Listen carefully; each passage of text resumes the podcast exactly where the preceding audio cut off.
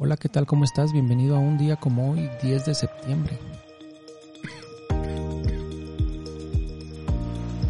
Tomo un poquito mi taza de café. Deseo que estés de lo mejor hoy. Vamos a recordar algunas de las efemérides que se recuerdan. Un día como hoy, 10 de septiembre.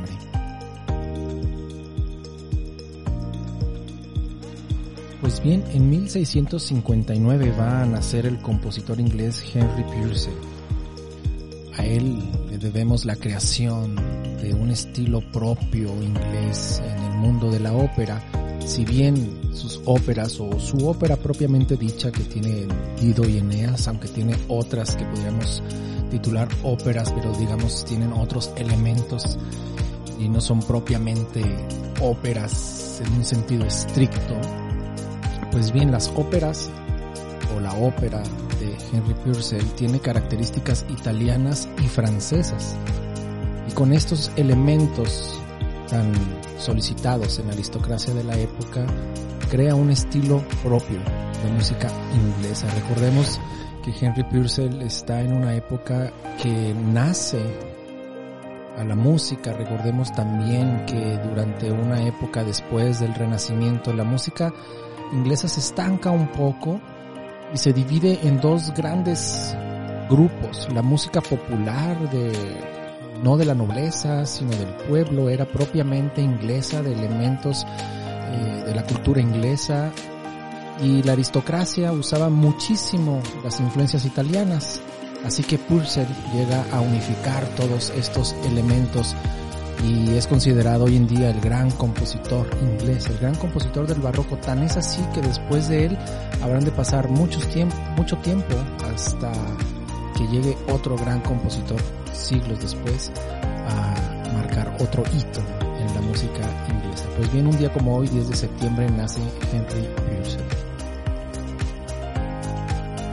Y ya que ayer recordábamos a un gran tenor, el día de hoy, 10 de septiembre, también recordaremos fallecimiento del gran Alfredo Kraus, un 10 de septiembre de 1999, gran tenor español.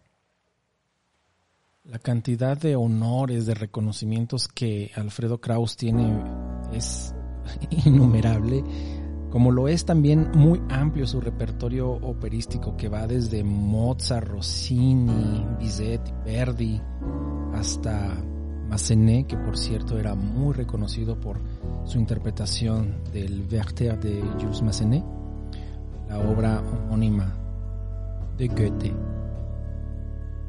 Y si ustedes tienen oportunidad de buscar sobre la plataforma de YouTube un programa que se llama Al Hilo del Tiempo, un programa radiofónico que en su tiempo grabó Ernesto de la Peña, de múltiples temas que aborda durante varios años, pues bien, Ernesto de la Peña, considerado el sabio de Coyoacán, muere un día como hoy, 10 de septiembre de 2012.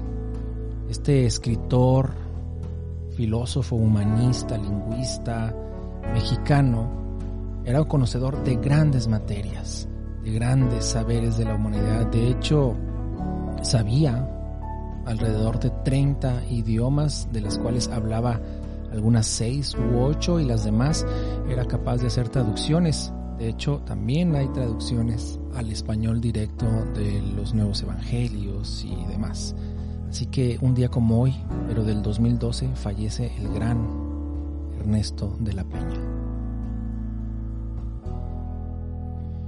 Y es así como llegamos al final de un episodio más de Un día como hoy. Mi nombre es Joel Almaguer. Te deseo que tengas un excelente día. Nos vemos en una próxima oportunidad. Hasta mañana.